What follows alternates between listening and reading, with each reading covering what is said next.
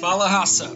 Aqui é o Pedro quem vos fala, em virtude do grande sucesso que o episódio piloto do nosso podcast, o Ciência, Experiência, Consciência teve. Aqui estamos nós mais uma vez para atender a demanda dos nossos ouvintes, o segundo episódio do nosso podcast. Fala galera, aqui é o Gustavo.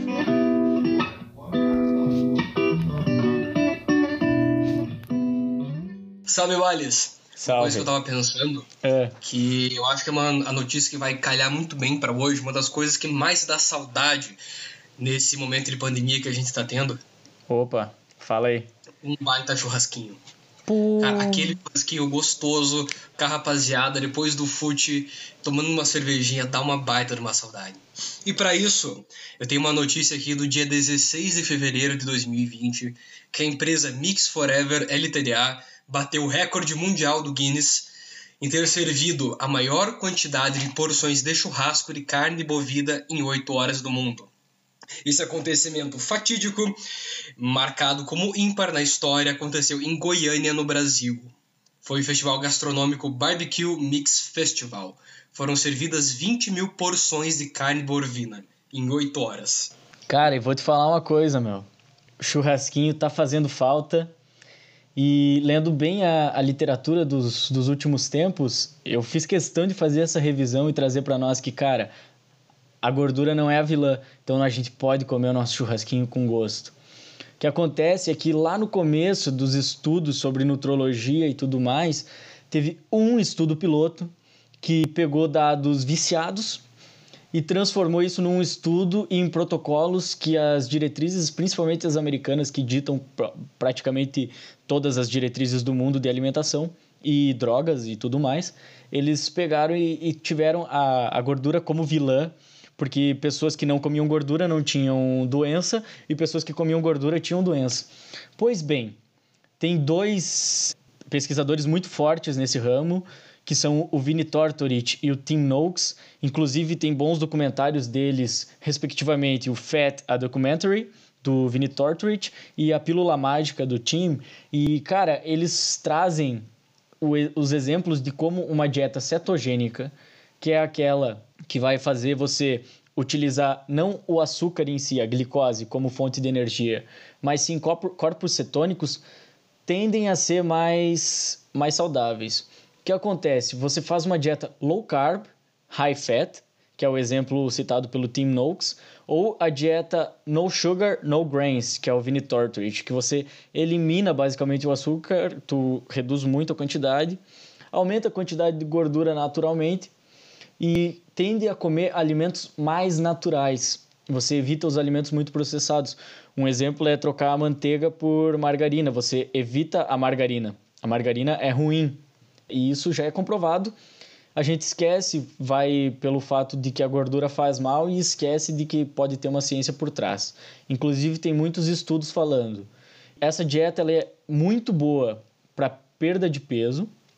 Perder peso com ela tem, tem sido significante, os estudos têm mostrado que é significante a perda de peso, mas também num futuro próximo reduzir a chance daquelas doenças, igual diabetes, eh, doenças cardiovasculares, porque elas são causadas pelo aumento da insulina periférica. Tá vindo um turbulhão de informações, eu sei, mas assim, basicamente, você come açúcar, secreta insulina para fazer com que esse açúcar saia do sangue. E esse aumento, aumento, aumento da insulina, aumento, aumento, aumento do açúcar que comer muito carboidrato faz, faz com que você tenha uma resistência periférica. Tu grita tão alto que, que tá tendo insulina que o teu corpo tapa os ouvidos e fica resistente a essa insulina e faz o diabetes. E uma das dietas mais propícias para fazer a adaptação e para entrar nesse modo, Pedro, é o jejum intermitente, cara. É, tu sabe, Bales, que embora por um lado a gente esteja vendo toda essa parte de jejum intermitente, de várias formas de dieta, e as pessoas querendo ficar cada vez mais saudáveis, dentre a grande opção de, de alimentos que a gente tem, não dá para se negar o fato, principalmente com uma notícia dessas de um festival de comida quebrando recordes no mundo, ou seja, tanto comida sendo deliberada numa suposta abundância interminável, não dá para se esquecer que tem muitas pessoas ainda que passam fome, né? Não apenas no nosso país, nas nossas cidades, tanto Curitiba Itajaí nas demais cidades do país, mas no mundo todo. No entanto, pela primeira vez na história, nós estamos, ao invés de ter mais pessoas entrando na linha da pobreza, pela primeira vez tem mais pessoas saindo da linha da pobreza. Isso é um fato, na verdade, é um marco na história da humanidade porque isso nunca, nunca aconteceu. Tem estudos que dizem que em torno de 1970 a proporção de pessoas abaixo da linha da pobreza era entre 60% da população mundial. Hoje estima-se que abaixo de 9% de todas as pessoas no mundo vivem abaixo dessa linha da miséria. Para explicar isso, para entender como que as pessoas na verdade estão saindo da linha da miséria, estão tendo melhores condições de vida, é necessário uma reflexão que não é nem um pouco trivial. Isso é explicado pela Revolução Industrial. Ou seja, tem um livro muito bom que fala sobre isso, que é Uma Breve História do Homem, do Hans Hermann Hoppe, que ele fala que, olha, a verdade é que nós vivemos numa armadilha malthusiana. Isso significa que, para Malthus, que ele fez vários, é, vários estudos econômicos, ainda mais sobre densidades demográficas, ele dizia que num determinado espaço você tem um número limite de recursos. Portanto, se os recursos são limitados, um número X de pessoas podem viver naquele determinado espaço. Se tem mais pessoas do que recursos disponíveis, você gera miséria, até que você encontre novamente o equilíbrio. Essa é a armadilha malthusiana. Só que com o advento da Revolução Industrial, isso permitiu que você tivesse uma coisa chamada inovação tecnológica. A inovação tecnológica ela permitiu que naquele mesmo espaço mais pessoas pudessem conviver. Por isso que você analisa que a partir da Revolução Industrial, a partir das grandes mudanças que aconteceram, que houve o boom populacional em todo o mundo, porque até então não tinha 800 milhões de pessoas na Terra, em menos de 200 anos temos 7 bilhões. Se você for comparar com toda a história da humanidade, a humanidade cresceu é, num sentido populacional de uma forma muito lenta até esse advento da Revolução Industrial que permitiu você explorar os recursos de uma forma muito mais eficiente. E dessa forma, no decorrer do século XX, início do século XXI, essas inovações tecnológicas chegaram nos países por intermédio de empresas e do capitalismo. Porque se fosse depender, na verdade, disso, programas governamentais, muitas diferenças não teriam acontecido e provavelmente as pessoas ainda estariam na mesma situação que eles estão. A exemplo da linha da pobreza, estima-se que em 1920 a linha da pobreza eram pessoas que viviam com menos de 1 dólar e 90 centavos por dia. A linha da pobreza ela é subida a cada um período de tempo, não sei dizer se é 5 ou 10 anos, para compreender novamente a realidade das pessoas. Hoje estima-se que esteja algo em torno de 8 dólares, num prazo então de 100 anos, para se considerar alguém que vive abaixo da linha da pobreza. A exemplo disso, eu trago dois exemplos que mostram como, na verdade, a iniciativa privada e pessoas mudaram alguma coisa ao invés de você depender de programas governamentais ou distribuição de renda. A exemplo disso veio o próprio Bill Gates, num documentário da Netflix que pode ser assistido chamado o Decifrando o Código Bill Gates, que conta a trajetória dele para conseguir desenvolver saneamento num país da África por causa da, da morte que tinha por diarreia. A diarreia era endêmica, muitas pessoas morriam. Ele falou assim: Olha, eu quero resolver esse problema. Ele contou com um orçamento absurdo para tentar resolver, coisas que os países não tinham condição de fazer. E por se falar em pobreza, tem que se perceber que a pobreza não é uma coisa única. Não é que um país é pobre, ele simplesmente é pobre. Isso envolve várias outras variáveis. Por exemplo, a, a, o caso do Bill Gates, se não me engano, foi na Nigéria. Ele começou a distribuir é, saneamento básico, vacina para polio, várias outras coisas. Só que o Boko Haram, que é uma entidade terrorista, falou assim: olha, eu não quero estrangeiros aqui, eu não quero pessoas brancas aqui invadindo o meu território que eu comando. Então o Boko Haram, ele matou várias pessoas, ele tirou toda a influência que o Bill Gates estava tendo, e a situação voltou como era antes, pessoas morrendo por diarreia, crianças tendo pólio, enfim. A África hoje conta com mais ou menos 150 conflitos armados. Você tem ideia do que o quanto isso pode prejudicar e o quanto é difícil você trabalhar numa mudança em países que têm instabilidade governamental, em países que estão em conflitos armados e com grupos terroristas? A pobreza é um efeito que é diretamente ligado a essas coisas. Não dá mais para se alegar hoje, em 2020, que os países africanos são pobres por causa da exploração feita pelos, pelos colonizadores.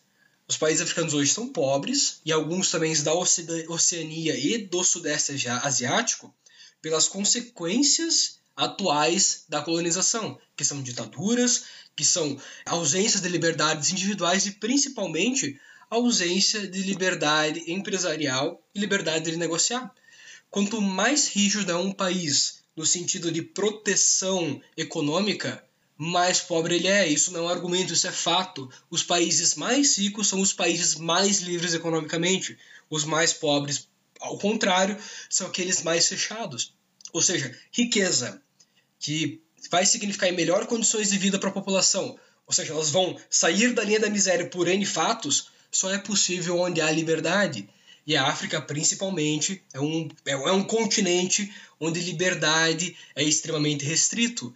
Eu tive lá, eu fui operado lá, fiquei internado no hospital e posso dizer para ti com certeza, a concepção que a gente tem de liberdade, a concepção que a gente tem de país e sociedade é totalmente diferente. Você não vai no hospital, vai fazer uma cirurgia, você espera que alguém te pergunte, olha, você quer adotar meu filho e levar ele para o teu país, porque lá ele vai ter melhores condições de vida? Isso aconteceu comigo lá. Então mostra como a realidade desses países que vivem nessa pobreza pode ser totalmente diferente. Sim. Bato vivenciou, né, na pele, né, cara? Eu, eu acho interessante, eu tenho visto muito, desde que a gente começou a ter as nossas conversas aí, Pedro, de cientificamente, mesmo antes da ideia do podcast, depois que a gente começou a ideia do podcast, comecei a ver muito TED Talk, que é um programinha rápido, uma conversa leve, tu me mostrou um ou outro, eu fui buscando outros. E cara, nessa pesquisa, a gente pesquisando sobre comida e tal, encontrei um do Bright Simmons. É um, um, um cara mais jovem, africano, e ele falando que a solução dos problemas da pobreza do mundo estão nos países pobres. Ele, tra ele é africano, então ele traz os exemplos da África. Se não me engano, ele é nigeriano, inclusive. E ele fala, cara, lá tem muita pirataria é, é extremo. Eles pirateiam o remédio que salva a vida de 50% dos doentes lá. De, eles pirateiam AS, que é um remédio é, assim, básico do básico. Eles vendem cópia que não funciona, eles, eles fazem comércios inteiros de pirataria, pirateiam alimento, eles fazem o pirateiam semente de plantação. Ele fala, cara, que eles têm as ideias lá, eles têm um projeto que você consegue identificar a, a, a, o produto pirata usando um código que você usa o SMS do teu celular, envia e recebe uma notificação de que aquele produto não é, não é pirata ou é. A questão é, o pessoal não tem essa liberdade, esse discernimento de que as ideias criadas ali são boas. Falta do nosso último episódio, falta a educação, falta o povo entender de que o próprio povo, pessoas deles mesmo, conseguem fazer e, e ter ideias revolucionárias e salvar a população deles. Não é porque a invenção vem de fora, a invenção vem da Europa, dos Estados Unidos, de que ela vai ser boa para o teu país. E é isso que acontece lá. O pessoal hoje está começando esse, esse mercado de identificação de pirataria que está sendo a salvação de muitos da, da população local. Só que mesmo assim eles têm limitações porque as pessoas não entendem que desenvolver pode sair de dentro de si próprio, tu não precisa é, trazer ideias de fora. Essa, essa ideia é, é básica, né? Isso, isso não é só uma questão para a África, mas também para o Brasil e, e para qualquer país. Isso é assim. Sabe que fazendo uma correlação com o podcast passado, que a gente falou sobre educação, é, o exemplo que tu me lembrou foi é, quando teve a disseminação do HIV, até hoje acontece na África, que é o seguinte: é, as pessoas usam as mesmas seringas. Você tem uma seringa, a pessoa reutiliza ela várias e várias vezes com pessoas diferentes. E, e, e não é que não passa na cabeça da pessoa, nossa, se eu fizer isso eu vou propagar uma doença. Uma questão de, olha, também não há seringas para usar.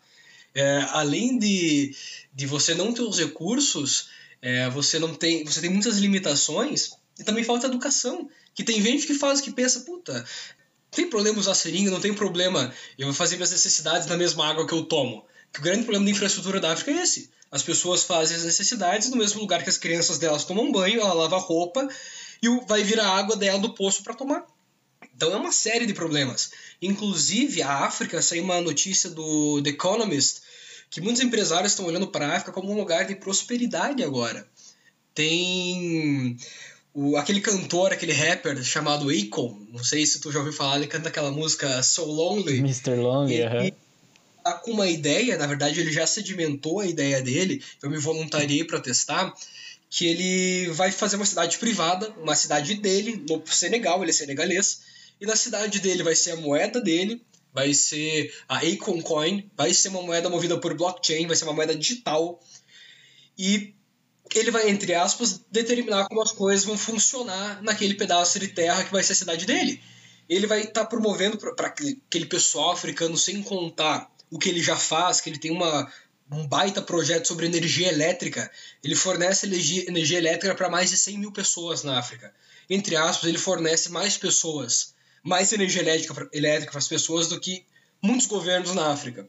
Então, você vê que, cara, as pessoas de lá, porque ele é ele é um nativo, tem os próprios incentivos e a vontade de mudar a realidade do país em que elas vivem. Então tem muito que se abrir o olho para ver como é o mundo de verdade, conhecer a realidade das pessoas. Justo, justo.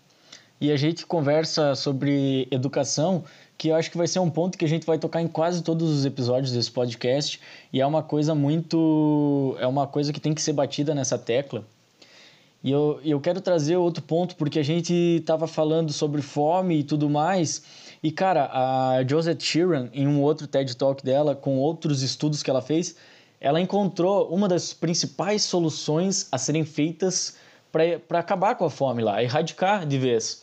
E é muito mais simples, cara, porque a gente vê muitos projetos que simplesmente levam comida para lá, para países africanos, para países asiáticos e para o Brasil. A gente simplesmente leva comida.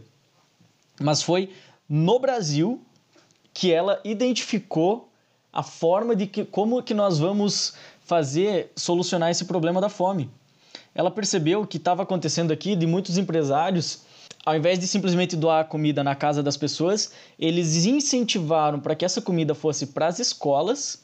Dessa forma, seria distribuído de forma racional, uma comida racionada e também racionalizada, porque as crianças passariam a ter as refeições nas escolas, estariam sendo educadas, estariam sendo educadas sobre a alimentação, como elas devem comer, o que elas devem comer. E com isso, resolver o problema no mundo da fome. Não é tão básico, não é tão simples, mas é o primeiro passo, a educação. Quando a gente fala assim, parece ser utópico, parece ser monstruoso. É monstruoso, mas utópico não é. É difícil, mas é um, é um caminho muito elaborado. Porque na África, ela percebeu, a Joseph percebeu que as crianças estavam morrendo porque elas não recebiam o aleitamento materno exclusivo até os seis meses. E não é pelo simples fato de que ah, a mãe não come, portanto o bebê, portanto não tem leite, assim o bebê não vai conseguir comer. Não, muitas vezes tinha mães que produziam leite, inclusive ordenhavam e usavam para alimentar outras crianças e fazer de outras formas, distribuir esse leite, jogar fora.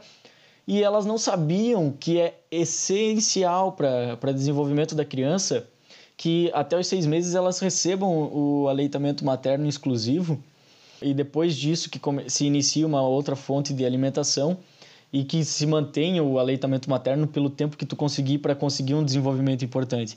Tanto que do, esse, essa conversa da Joseph foi em 2011. E naquele período ali, ela trouxe um estudo de que as crianças que estavam passando fome lá têm um, uma microcefalia envolvida, a, associada a isso, porque elas não tinham desenvolvimento cerebral, não tinham massa cerebral, porque elas não, não se alimentavam. Elas, o corpo delas era todo, era todo esmilinguido, todo diminuído, e o cérebro junto. E o, o, você comentou ali do Bill Gates e do, do Warren Buffett levando esse investimento para a África. Eles também eles aproveitaram isso e eles investiram muito nessa questão da, da educação alimentar e acho que com isso, com certeza, tem auxiliado muito e tirado o pessoal da fome, porque eles estão aprendendo como comer. Mas, bah, cara, se tu vê, se, é, até parece fácil a gente dizer que as pessoas têm que comer melhor. Mas, meu, tu já foi no mercado ver o quanto custa para tu comer melhor? Para você comer bem, comer saudável, até para nós, assim, que é uma situação razoável financeiramente, é, é caro, para todo mundo é caro comer bem. Por isso que, meu, tu entre gastar um monte numa, num prato saudável, tu vai pegar ali um, um lixão para comer barato. É complicado. É, é clássico, né? E essa comparação de preços faz com que a gente tenha hoje estudos mostrando a proporção de pessoas com fome e pessoas obesas igual. Então a gente tem um bilhão de pessoas com fome e um bilhão de pessoas obesas. Cara, é, é irônico, mas esse é o, é o ponto que nós chegamos, que a pessoa sai da pobreza para obesidade. É bem irônico, né? Acredito que estamos chegando então no final do nosso episódio de hoje. Para finalizar, vamos apresentar só uma última referência. Acredito que na verdade todos os ouvintes acho dificílimo encontrar alguém que não tenha visto mas vale a pena se comentar, que foi o filme do Poço, lançado no início desse ano pelo Netflix. O filme do Poço ele permite uma série de reflexões, uma série de discussões sobre o que a obra quer dizer. Esse é o grande fascínio da sétima arte, que você pode discorrer sobre N elementos que estão presentes num filme. A questão do poço, no caso, que a gente vem a comentar, é sobre a, a ideia da panacota, né? que a ideia deles era fazer com que um alimento chegasse até o último andar, até o mais baixo de todos, tendo sido intocado, para fazer uma representação, uma mensagem para todo o sistema de que algo estava errado, de que aquele alimento que era tão delicioso, tão fino, tinha chegado até o fim, mesmo né, com tantas pessoas e tantos andares sem ter sido tocado por ninguém.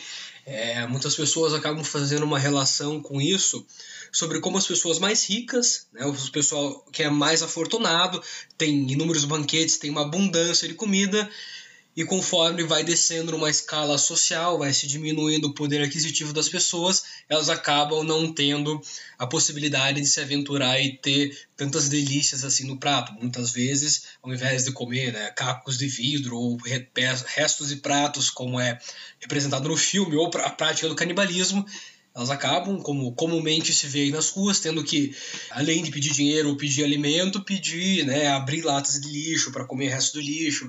Tem um documentário muito bom que fala sobre a Ilha das Flores, ali perto de Porto Alegre, que você pega, primeiro, dá comida para os porcos, se sobrar comida dos porcos é dado para as pessoas. Enfim, fica a reflexão da forma como a gente vem vivendo, como vem distribuindo nossa comida e nossos recursos. É isso aí, galera. E lembrem, o objetivo nosso aqui não é trazer nenhuma verdade concreta para vocês, muito pelo contrário, é que vocês reflitam, pensem e tragam também, possivelmente conversando conosco, mandem suas ideias, as suas reflexões, as suas conclusões, afinal, isso é ciência, experiência e consciência.